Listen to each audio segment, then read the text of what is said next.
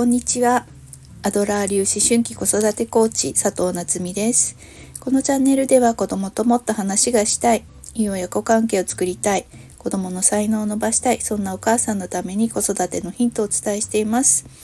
あとはね、お母さんが、えー、毎日ご機嫌に過ごせる方法なんかもお伝えしています。今日は、えー、2024年2月23日金曜日、祝日ですね。ね、まあちょっと関東はあいにくのお天気で、えー、今日本当はノルディックウォーキングで鎌倉を歩く予定だったんですけれども、えー、この雨でですねあの中止というか、まあ、別日に延期になってしまったんですけれどもね。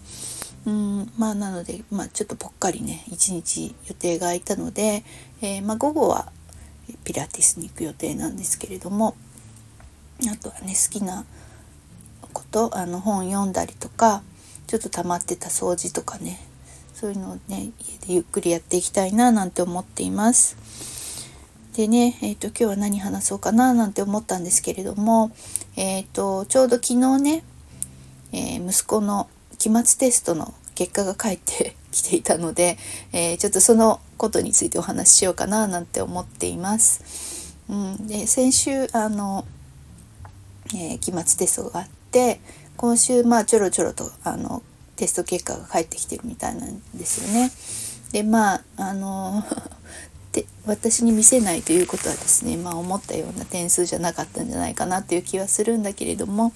えー、昨日あのちょうど数学のオンライン家庭教師の先生の授業だったので、えー、先生に、えー、テスト結果とテストの問題をあの LINE で送っていてですねでまあ見たんですよね。で、えーとまあ、52点という点数でした。うん、で、えー、うちの子ね中学校1年生なんですけれども、まあ、小学校の頃からね算数がめちゃくちゃ苦手で、まあ、全然わかんないんですよね。えっ、ー、と、まあ、ちょっと不登校で学校に行っていなかったっていう時期もあるので本当に卒業する頃にようやく九九が言えるようになったかなぐらいなそんなレベルでした。で、中学校に入ってもうほんと授業が全く分からなかったみたいで、まあ、散々なテスト結果ででまあえー、っとね前期の期末テストかな？で8点を取ったんですね。でいよいよ本人もやばいってなって えー、ちょっと塾に行くわっていうふうに言い始めてそれであのオンラインの家庭教師の先生にお願いすることになったんですね。で、えー、まあ、先生にお願いしてから、まあ、様子、まあ、彼のね、えーと、様子を見て、まあ、次の、えー、後期の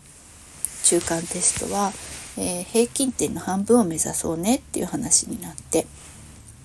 で、えまあ頑張ってですね、えっと、20何点っていうね点数を取ってギリギリ平均点の半分をクリアしたっていうところなんですよね。それで、えー、期末テストはじゃあ平均点を目指そうっていう話になってまああの勉強方法を教えてもらったりとか、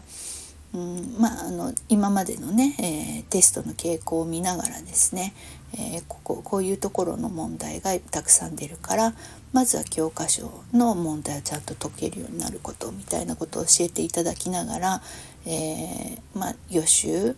えー、オンラインの先生が予習の部分をしてくれてで授業を受けてで授業が終わったら自分で問題集を解くみたいなねそういう流れでやっていこうみたいな話になってそれでまあねあの事前にオンラインであの教科書の解説をしてもらっているので学校で授業を受けたらねその場で分から分かる必ずあの理解ができているのであ分かるっていう風になったみたいでね。でえー、っとその後まあ、えー、まあ毎回はねやってないっぽいんだけど、えー、授業終わってその場で問題を解いてそうするとま定着するっていうのは、まあ、自分でなんとなくねそういう流れでやると理解が深まるし定着するっていうのが分かってきたかなという状態ですね。うんでまあねあの52点ね8点から52点だからね頑張ったじゃないなって話をしたんですけどまあ本人はあんまりこう納得していないというか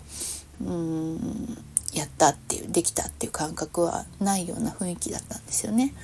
であのもうちょっと点数取りたかったの？って聞いたら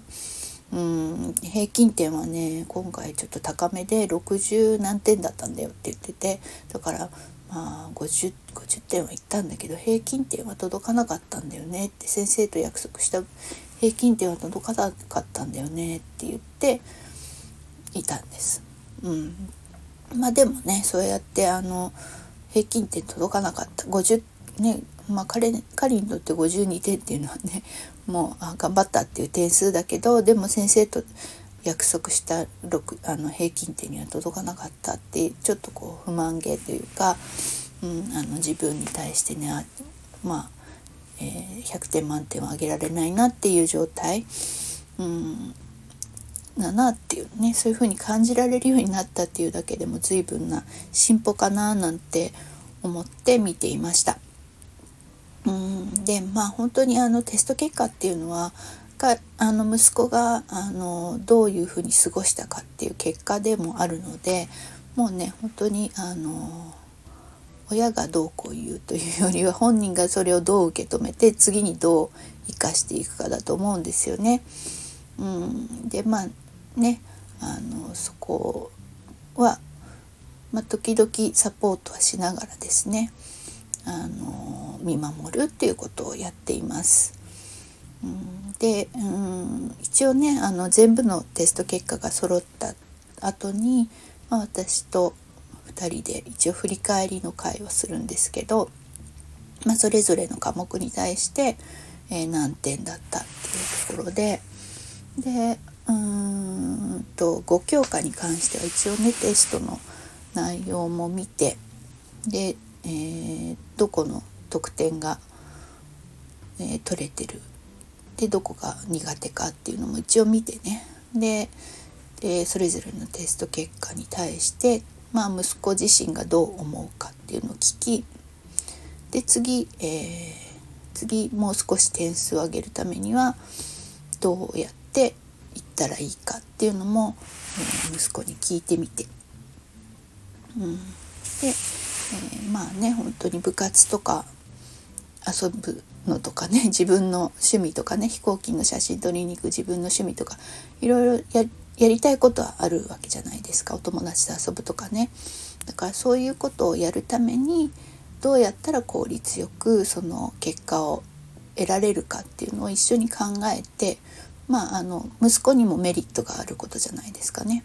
うん、だから息子にもメリットがある方法で、えー、次って、えー、得点、ね、テストの結果を上げていくにはどうしたらいいかっていう、まあ、前向きな作戦会議を一緒にしてっていうのは、えー、毎回やるけれども細かいことはもう言わない。あの うん本当にテスト前にね、えっと、ギリギリ前にゲームやってたりとかまあ、テスト期間中なのに友達とドッジボールしに行ったりとかね。もうええって思うことあるけれどもでもまああのそれがどういう結果になるかっていうのは、まあ、子供がね自分で、まあ、テスト結果という形で、えー、出てくるのでそれをどう受け止めるか。で次にどう生かしていくか。その試行錯誤をするのは本人の問題かなと思っているので、まあ、その試行錯誤をするっていうのがね生きる力にもなってくると思うのでそこはもう口出しをせずですね、うん、結果をどう受け止めるかっていうのを、まあ、聞きながら、えー、前向きな作戦会議をするっていうことだけはやってあとはお任せするという方法を我が家ではとっています。まあ、それがねあのだんだんえー、まあ、受験とかになってくるとねまたいろいろ話は別になってくるかもしれないけれども、まあ、基本はあの細かいことを言うのは、えー、プロの先生にお任せしてですね親は、えー、見守るという、え姿勢でいきたいなと思っています。はい、えー、ということでね、えー、今日はここまでにしたいと思います。最後までお聴きくださりありがとうございました。じゃあ今日もね、パーフェクトな一日をお過ごしください。またね